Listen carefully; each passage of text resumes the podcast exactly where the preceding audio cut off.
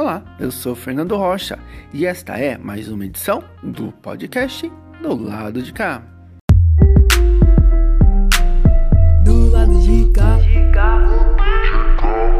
do lado de cá.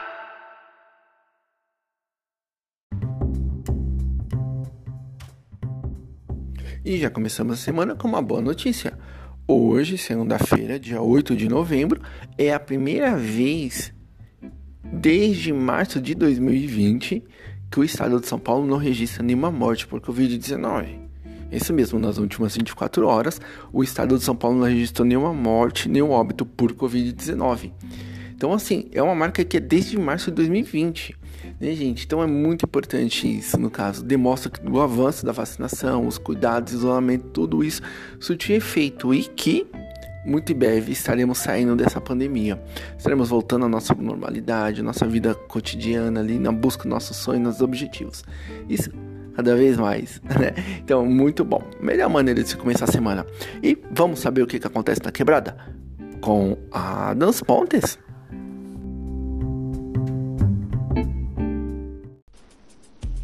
Acontece na quebrada com a Dans Pontes.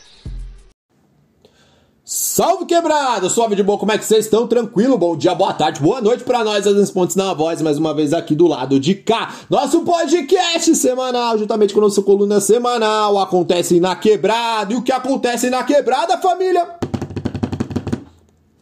Desta vez, queria falar sobre algo um pouco diferente. Normalmente sempre trago aqui uma música, sempre trago aí novidades, falo aí um pouco sobre a cena cultural como um todo dentro da cidade e dessa vez vai ser um pouco diferente, mas ainda assim tudo a ver com a nossa pauta. Falo aqui sobre a sétima Conferência Municipal de Cultura da cidade de Guarulhos, que vai acontecer agora no dia 27 de novembro lá no Adamastor. Beleza, família? Então, na nessa coluna dessa semana, a pauta que irei trazer aqui é um pouco, falar um pouco sobre a sétima Conferência Municipal de Cultura, sobre a importância desse espaço, desse, desse movimento, e também falar um pouco sobre desvendar um pouco dos mistérios aí por trás de uma conferência, beleza? Então é isso, família.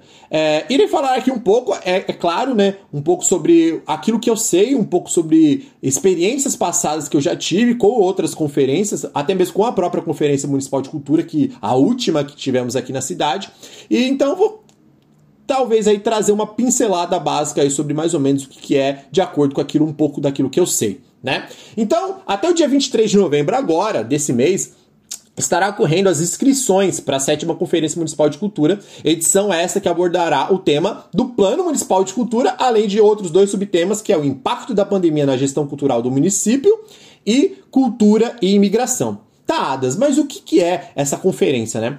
Conferência nada mais é, essa conferência municipal é um grande encontro da sociedade civil com alguns órgãos, com algumas, né, é, com algumas pessoas do poder público, representantes aí do poder público, como o próprio secretário municipal de cultura, é, e do qual será né, um grande debate aí, terá um grande tema norteador, mas que será um local para que a gente possa trazer as nossas pautas sobre a cultura, que a gente possa debater os problemas né, que a gente encontra, que a gente vê na cidade dentro do âmbito cultural. Legal? Então, além disso, também ao longo, né, da durante a programação aí da sétima conferência municipal, é, acontece, vai acontecer as eleições para o Conselho Municipal de Política Cultural, CMPC, da cidade, né? É uma instância de participação que a sociedade tem para interlocução com o poder público, né? Então, o Conselho Municipal de Política Cultural, ele é um, ele é, foi instituído aí por uma lei e faz parte do sistema municipal de cultura né? Ele é um órgão aí de caráter consultivo, deliberativo e normativo, que no âmbito da Secretaria de Cultura institucionaliza a relação entre a administração pública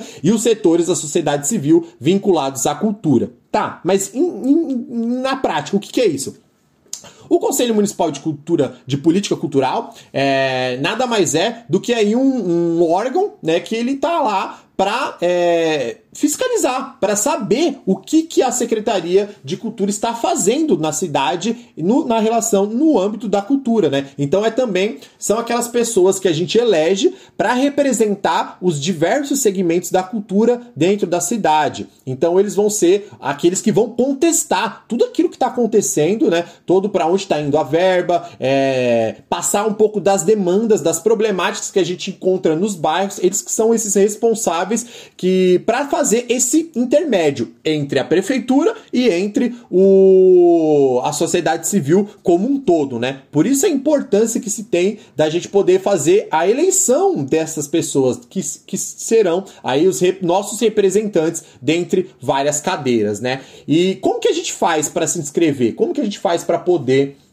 ser um delegado, que um delegado vai ser um delegado, uma delegada, são esses que vão ter é, o poder de voto, né? Que vão poder votar para uma dessas cadeiras, tá? E quais são essas cadeiras, né? O, e como assim cadeiras, né? Porque o Conselho é, Municipal de política cultural, ele é composto, né, no caso de 50% de poder público, que são né, pessoas que são indicadas aí pelo poder público, e 50 pessoas que são eleitos aí pela sociedade civil nessa conferência, né? Então são 18 titulares e 18 suplentes, 18 pelo poder público e 18 pela, é, pela sociedade civil. A sociedade civil, ela vota, no caso, em nove, né, é, em nove categorias, em nove, é, nove segmentos diferentes da cultura, que são eles: artes visuais e artesanato, patrimônio histórico, livre literatura, audiovisual, hip hop, música, artes cênicas, cultura popular tradicional e o último, instituições culturais não governamentais. Legal? Então, são esses nove, né? Esses nove segmentos. Então, a partir desses nove segmentos, a gente, é, ao longo do, do, né, do roteiro aí do, da conferência, é, tem um momento na conferência que é separado, né? A gente separa o cada um vai para o seu lado, né? Ou seja, a galera da artes visuais vai para um lado, a galera do patrimônio histórico vai para um lado, livro, literatura, audiovisual. Então, todo mundo que está lá vai poder escolher, né? Aonde que você né, se encaixa melhor, onde você quer ir e debater que aí a gente tem um debate mais aprimorado, setorizado, né? Então, por exemplo, a galera do hip hop vai lá é, de, discutir um pouco sobre as demandas do hip hop dentro, dentro da cidade, né? Então vai ter um, um período né, da, da conferência que ele é dedicado a isso, é dedicado às discussões é, segmentadas, né? Por exemplo, a galera do audiovisual vai falar um pouco sobre as tretas que tem, a galera das artes cênicas. Então, cada um tem uma pauta um pouco diferente, né? Porque são muitos segmentos diferentes da cultura dentro da cidade.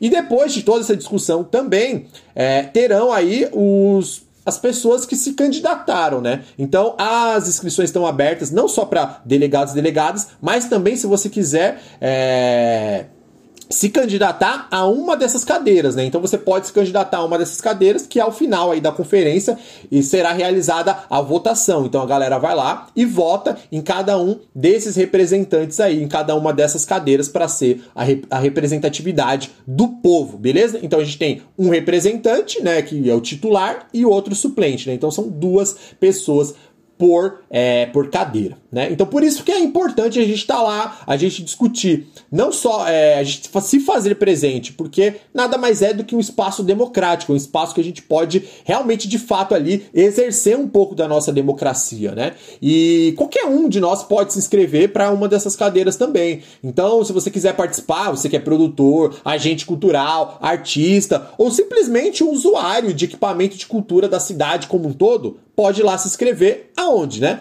Lá no site da Prefeitura de Guarulhos, guarulhos.sp.gov.br barra Conferência de Cultura. Por quê? Se acessando lá, lá vai ter todo o texto base do regimento né, é, interno da, da conferência. Lá também vai ter as informações de ah, como que eu faço para me inscrever, o horário da conferência, né? De que dia até que dia é a, é, é, a inscrição, vai falar também sobre o credenciamento, até que horas que acontece o credenciamento, é, tem lá o link do formulário para você poder acessar e se cadastrar. Então tem, é tudo muito bem organizado. Então é muito importante a gente se fazer presente dentro desses espaços para que a gente possa ter voz para cobrar. O Conselho Municipal de Política Cultural é um órgão muito, muito importante, é uma ferramenta muito importante que a gente tem enquanto sociedade civil para cobrar de fato ações pontuais da, é, da Prefeitura de Guarulhos dentro do espaço da cultura, né? Assim como outros conselhos também fazem o seu papel, seja na saúde, seja na educação, seja na habitação, em tantos outros, né? Então, dessa vez, agora tá lá rolando aí, logo menos,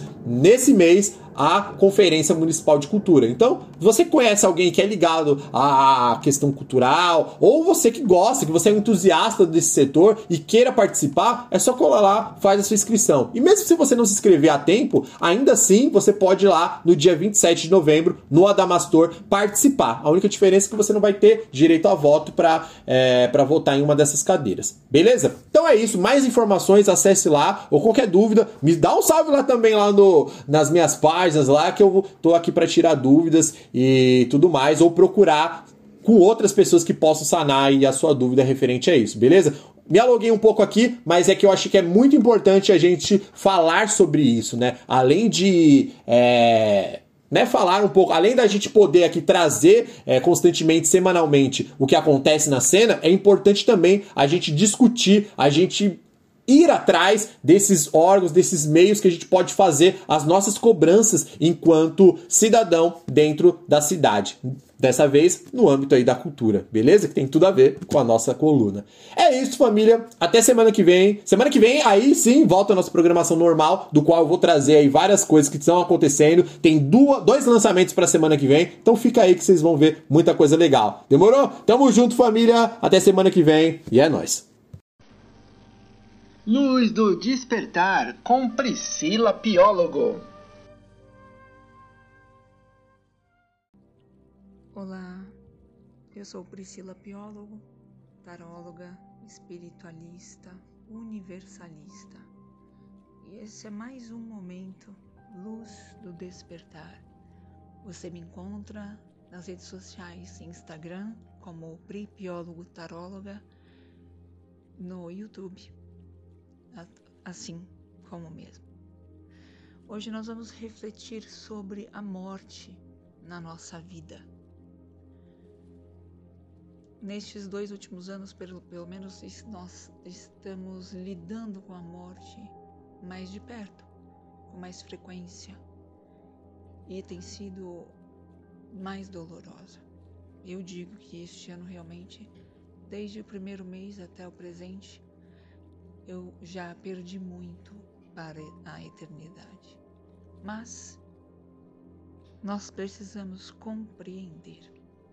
Não é fácil. Porém, é possível.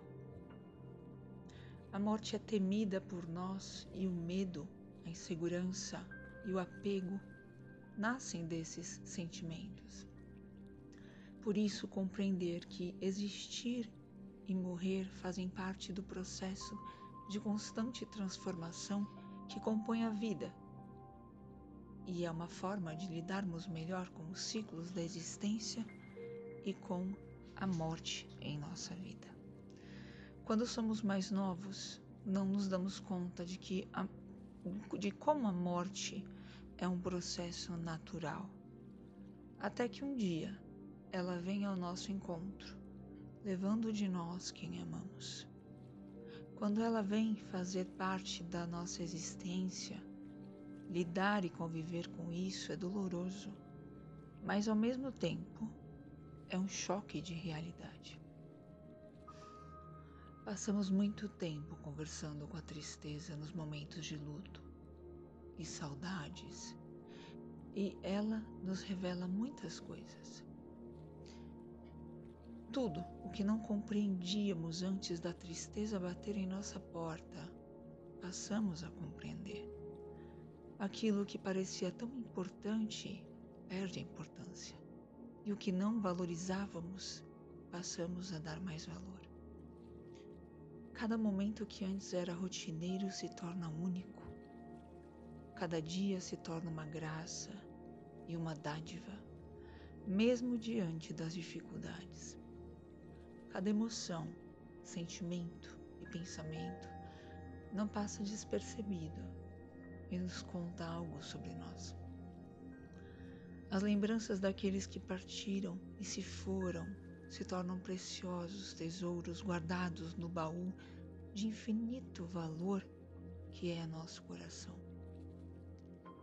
A vida segue, mas nós nos transformamos, acordamos do sono da ilusão. A morte nos desperta para vivermos com lucidez e urgência a vida que somos. Estamos de passagem. Aqueles que se foram passaram por nossas vidas e deixaram viva a sua presença na memória da nossa alma. O significado de cada momento está atrelado a vivê-lo com a presença e gratidão. A temida morte nos recorda da necessidade de viver cada momento, por mais corriqueiro que seja, como único. Isso fará a diferença no dia que aqueles que amamos partirem, ou até mesmo após a nossa partida. A morte é a chama da transformação, na qual o chumbo de nossos apegos, medos, futilidades, materialismo, egoísmo, arrogância, vaidade, derretem para surgir o ouro da compreensão. Morrer não implica só na questão física. Ao viver, morremos todos os dias. O que fomos morreu para nascer o que somos hoje. O que hoje somos poderá morrer para nascer o que vira, viremos a ser. Vida e morte são parceiras inseparáveis mestras que nos ensinam que a existência é passageira, mas viver com presença é a nossa conexão com o eterno. Esse podcast eu dedico à alminha que me deixou essa semana, que esteve na minha vida por cinco anos que foi meu companheiro de lutas, dores, noites.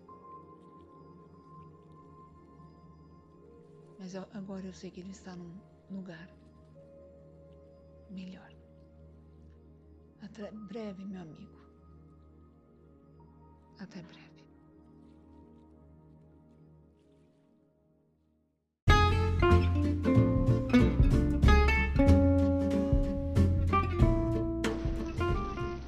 ponto de vista, tudo o que está acontecendo sob uma outra perspectiva.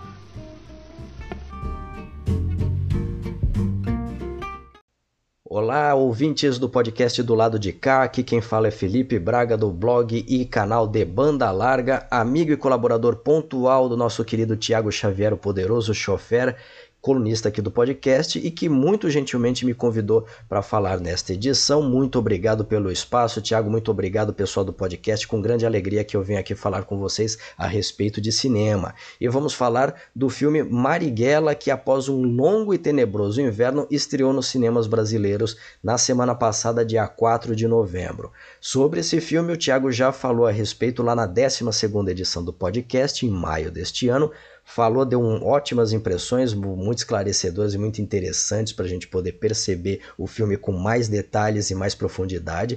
E vamos falar um pouquinho mais a respeito aqui da minha experiência, do que, que eu acompanhei dele, sobretudo a respeito do histórico de embrólios enfrentados para poder lançar esse filme.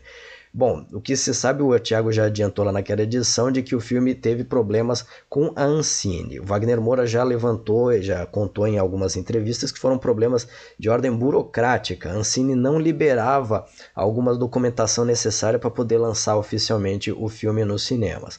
Ele relatou que o filme, por exemplo, ele foi contemplado com o Fundo Setorial do Audiovisual, isso antes da eleição do Bolsonaro, e esse fundo só seria liberado depois nos anos seguintes, né, já com o Bolsonaro no poder, e acabou não sendo liberado. O, a verba seria usada para finalização do filme e possivelmente o filme foi finalizado sem essa verba, não sei.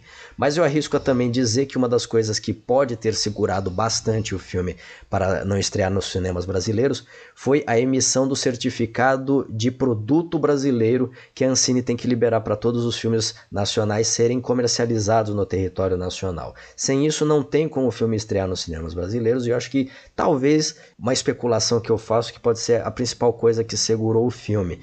É, mas vem cá, claro que teve, teve um bafafá, cada coisa que o Wagner Moura falava para a imprensa, de que olha, a dificuldade é essa, é que ela vinha Mário Frias e vinha Sérgio Camargo falar umas diatribes, dizerem que é, não, a gente está fazendo expurgo das coisas de esquerda e marxistas, vai ter um filtro sobre as coisas que são aprovadas aqui no, nos órgãos, enfim, são umas coisas que é tão disparatada que inclusive não é nem parte da função de gestão deles, eles não tem nada a ver com esse peixe, nem a função essa do órgão mas é, acabou virando um debate ideológico que a coisa, na verdade, digamos assim, é mais besta e mais ridícula do que parece.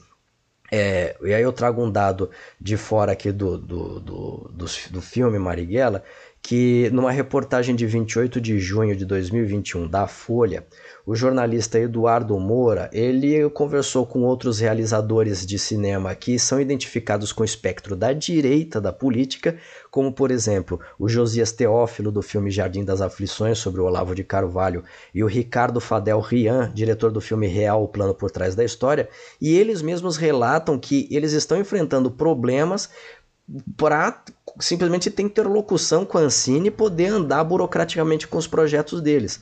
Então, emissões simples, assim, da entrada no, no, na lei do audiovisual, que é a lei que é, garante o financiamento de filmes via renúncia fiscal, filmes de longa-metragem, ou, por exemplo, a realização de curtas-metragens pela lei Rouanet, enfim, outras funções burocráticas, nem isso o, o Ancine está fazendo para cineastas de direita, porque não está fazendo em geral. E por que, que não está fazendo em geral? Porque é a marca do governo Bolsonaro nos órgãos públicos federais simplesmente não estar se trabalhando. Nem as deliberações mais rotineiras, mais básicas, mais essenciais estão sendo tomadas pelos chefes que foram nomeados, enfim.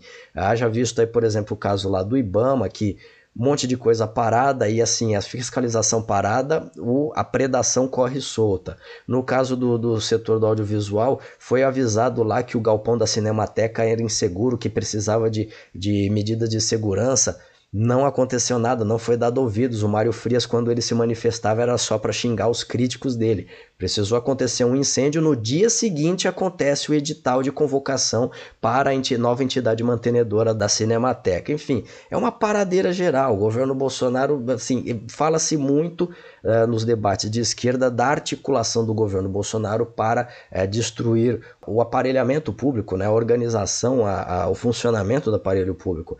É, mas eu diria que sim, esse, esse, dessa destruição acontece, só que não é calculado. Simplesmente eles vão lá e não trabalham, porque é tudo um bando de vagabundo, é tudo um bando de encostado.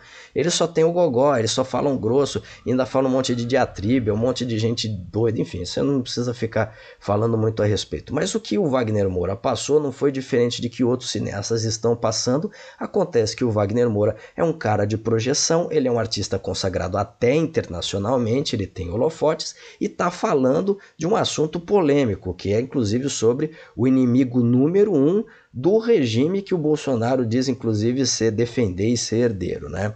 Mas, enfim, é, é para dizer que é tudo um. Infelizmente, esse debate ideológico, como a cada declaração, recuperando aqui a informação, como cada coisa que o Wagner Moura falava na imprensa, o pessoal ia lá no Sérgio Camargo, ia lá no Mário Frias e eles davam outra declaração, então parecia um debate ideológico, quando na verdade talvez até pudesse ser, mas a coisa é, é um pouco mais. Com, não é mais complexa, mas a coisa é um pouco mais ridícula e inadmissível inadmissível aí do que parece.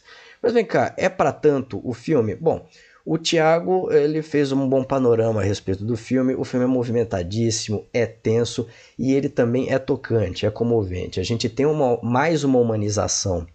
É mais um filme que faz humanização dos guerrilheiros que enfrentaram a ditadura pela luta armada, colocando eles divididos com a família e uh, a luta pela causa que eles defendiam. Uh, mas aqui eu vou também vou dar uma problematizada aqui na, na, apreciação do filme, porque no Festival de Berlim o filme foi recebido meio friamente, até mesmo por alguns jornais mais à esquerda. Eles acharam, eles falaram assim que o, o pessoal não tem, bom, além deles fazerem muitos discursos assim do nada, fala que inclusive o Marighella do filme, ele é muito dado a, a monólogos do nada, mas pelo menos em favor do filme esses monólogos não são palestrinhas como até vários outros filmes sobre resistência à ditadura fez, são monólogos que o, o Marighella faz bem apaixonado, bem uh, intenso, bem efusivo. Aí se vê que ele é, ele é tão apaixonado pela causa no enfrentamento dele com a, com a, contra a ditadura, como ele também é apaixonado pelo próprio filho, como ele cuida do filho, como ele pensa e se importa com ele, como a distância do filho lhe faz mal. Então acaba sendo assim, como disse o, numa crítica fria, o jornal alemão, é um personagem que ele não tem ambiguidades e assim os outros personagens também não têm ambiguidades. Eles estão é, divididos entre a família e a causa. A família não se, é, não se contraria né, com, com esse com essa ausência, com esse risco de perder o ente querido, o que acaba dando um dado positivo que o, o Tiago já falou, que é não tornar essa relação entre o personagem guerrilheiro e sua família como uma coisa piegas, né? Sempre a ponto de uma, uma chantagem, de um, um, cada encontro deles terminar num choro desbragado e numa porta batendo para o pessoal voltar lá pro, pro, pro aparelho, né? Mas é uma coisa assim que acaba, eh, na minha visão, acaba trazendo muito mais do mesmo, da mesma forma como foi abordada a luta armada em outros filmes no cinema brasileiro é, não tem uma profundidade em dizer, por exemplo, estariam esses guerrilheiros fugindo de algum dilema particular de sua família, de foro íntimo, para procurar uma coisa tão suicida como foi a luta armada? Foi uma leitura sobre uh, o personagem, os personagens que o rodeiam, que o Wagner Moura acabou não dando, mas que é válido mesmo assim, porque traz humanidade, é uma humanidade que todos nós temos, nós vamos nos reconhecer é, nesse, nos personagens do filme Marighella. É, mas, como sempre, é bom colocar que não é bom aprender história através de filmes históricos ou biográficos. A partir deles, a partir da questão que eles levantam, é que a gente vai buscar a resposta a essas questões em bibliografia, a respeito, em documentários, em coisas mais profundas, e aí a partir disso a gente pode ver a relevância, né, ver a profundidade, ver a leitura que o filme propõe. E a leitura que o Wagner Moura propôs foi essa, mais uma humanização de um personagem que ainda não havia sido bem visitado ou centralmente visitado no cinema nacional, numa, na sua humanidade, pra, dizendo que a sua causa também trazia humanidade, mas que também, felizmente, indica que é mais uma abordagem sobre um, um, período histórico que ainda não vai se esgotar. Ainda tem mais olhares a gente a, apontar para esse período, mais reflexões a fazer, enfim, tem muito mais que a gente revisitar com boa ficção, com bons ensaios e boa reflexão a respeito da, dos anos de chumbo do Brasil. E é isso, minha gente. Muito obrigado, Tiago. Muito obrigado, equipe do podcast do lado de cá, pelo espaço. Foi uma alegria conversar com vocês a respeito de cinema. Até uma próxima.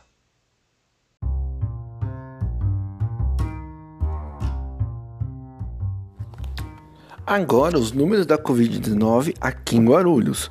O número de casos até o momento são de 84.924, o número de óbitos são de 4.932. Não registra número no momento é, de óbitos nas últimas 24 horas e a taxa de ocupação de leitos em hospitais municipais são de 27,2%.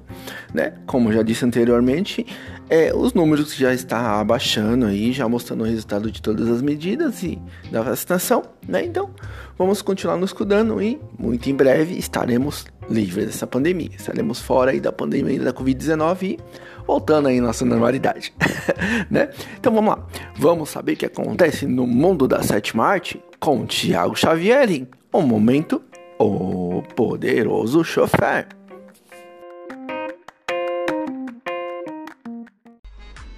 Momento, o poderoso chofer com Tiago Xavier.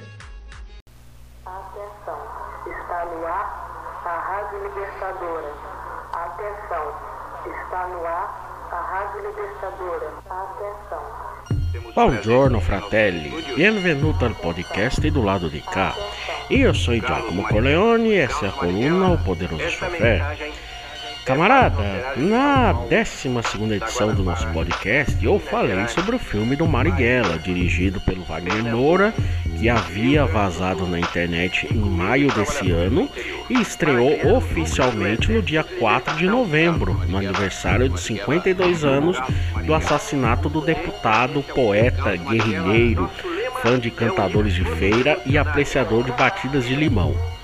Como eu já falei desse filme lá naquela ocasião, hoje eu vou falar de outros filmes, dentre documentários e filmes de ficção, a respeito tanto de Marighella quanto do contexto que cerca sua morte.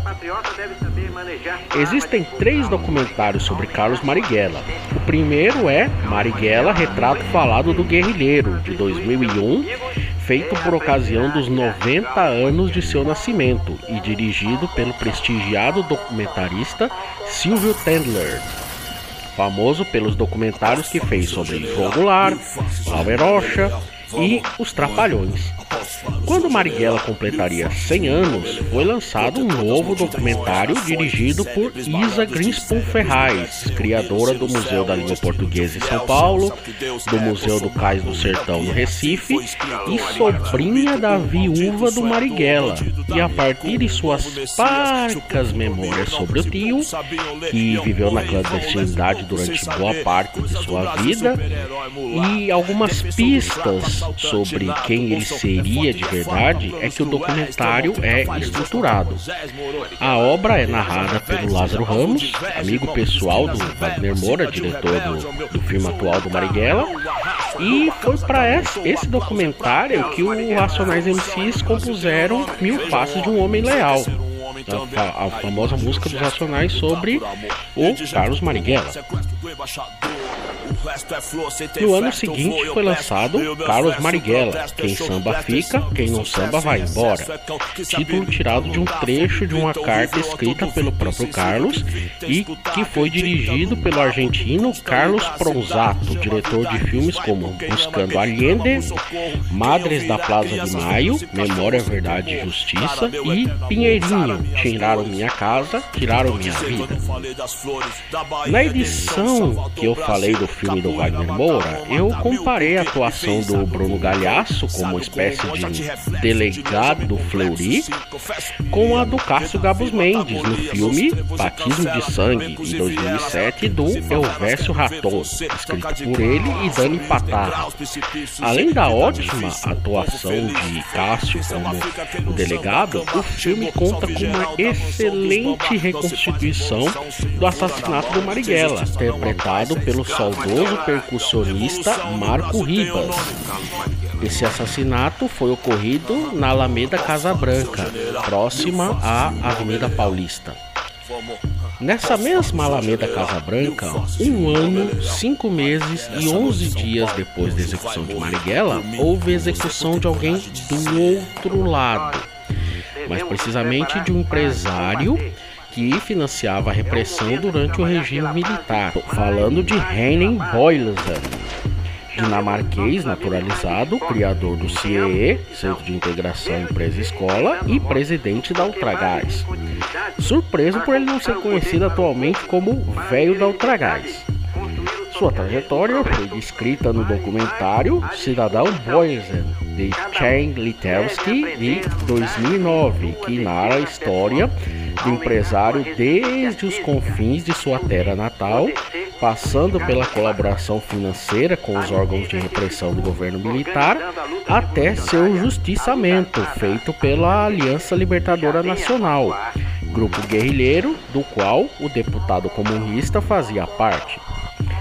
A execução de Bolzan foi reencenada no filme de 1982 Pra Frente Brasil, do Roberto Farias, baseado em argumento de seu irmão, Reginaldo Faria, muito conhecido, né? Famoso ator da Globo, e Paulo Mendonça. Na obra, o nome de Bolzan foi modificado para Geraldo Braulen, que no filme é o patrão do protagonista Joffre, interpretado pelo Reginaldo Farias, do seu irmão Miguel, interpretado pelo Antônio Fagundes, ainda bem jovem, e do Rubens, interpretado por Luiz Armando Queiroz, o Tuco da primeira versão de A Grande Família. A óbvia semelhança entre o personagem da ficção e o da vida real acabou gerando problemas para o lançamento do filme, que foi produzido ainda durante a ditadura militar, e sua feitura resultou na demissão do então diretor-geral da Embrafilme, Celso Amorim, que depois viria a ser ministro de Relações Exteriores do governo Lula. Todos esses filmes que eu acabei de citar estão disponíveis no YouTube. Se você não encontrá-los no YouTube, uma procuradinha no DSP você consegue encontrar, mas a maioria está lá no YouTube. Se você gostou dessa coluna, siga o podcast do lado de cá e procure o Poderoso Chofer na rede social de sua preferência e ouça as edições anteriores desse podcast. Arrivederci. Fala DJ com DJ Márcio. E aí galera, tudo bem com vocês? Eu sou o DJ Márcio Alexandre e esse é mais um Fala DJ.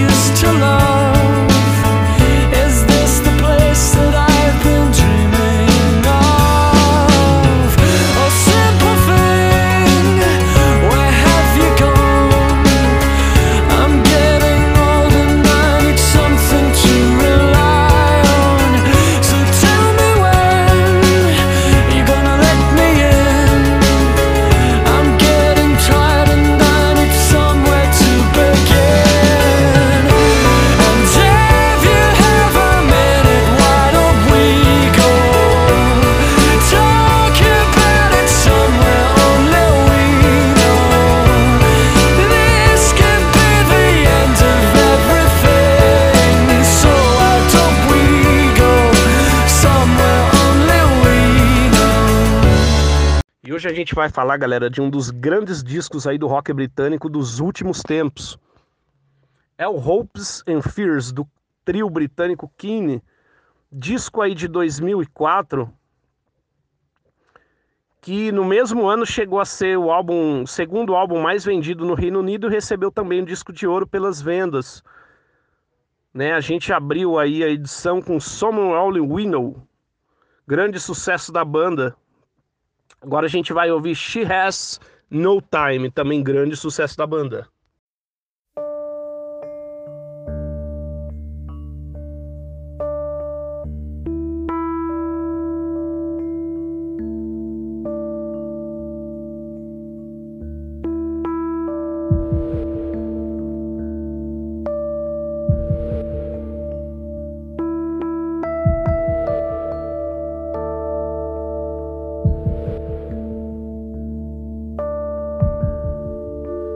think your days are uneventful, and no one ever thinks about you. She goes on.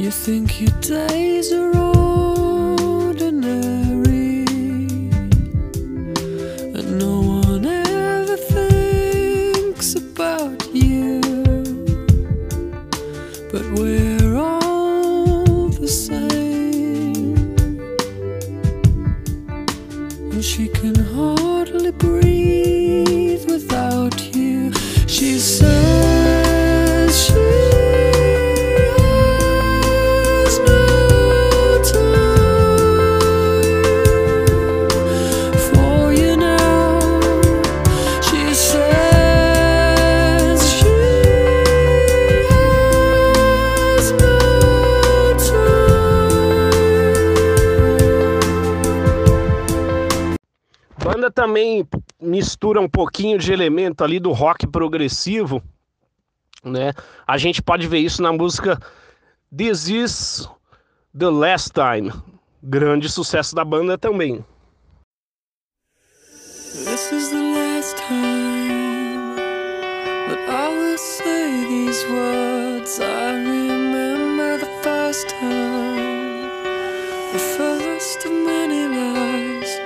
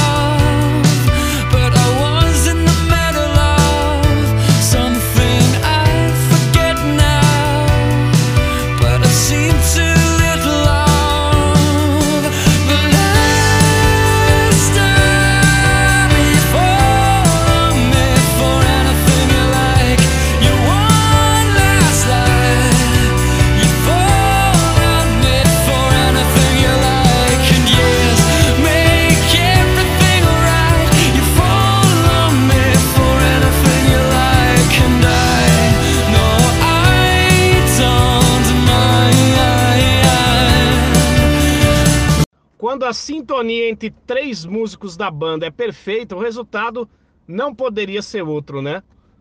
Fizeram aí uma grande canção. A grande canção do Kine também está nesse disco aí, né? Canção que eterni- vai eternizar eles na música aí. E é a canção que a gente encerra também a edição. Tô falando de Everybody's Change, uma música suave, né? Uma sonorização pra lá de perfeita, né?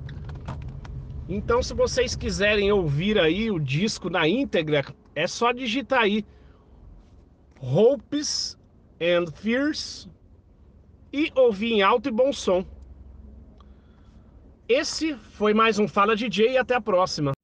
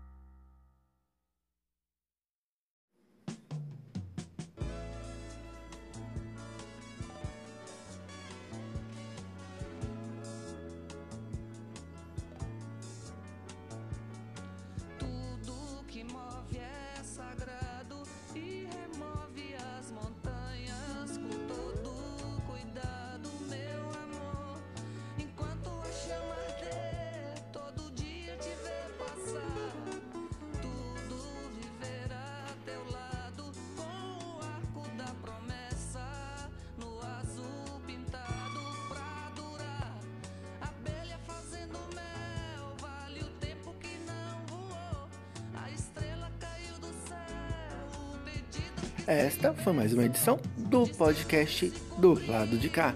Esperamos que você tenha gostado. Um forte abraço, uma boa semana e continue se cuidando.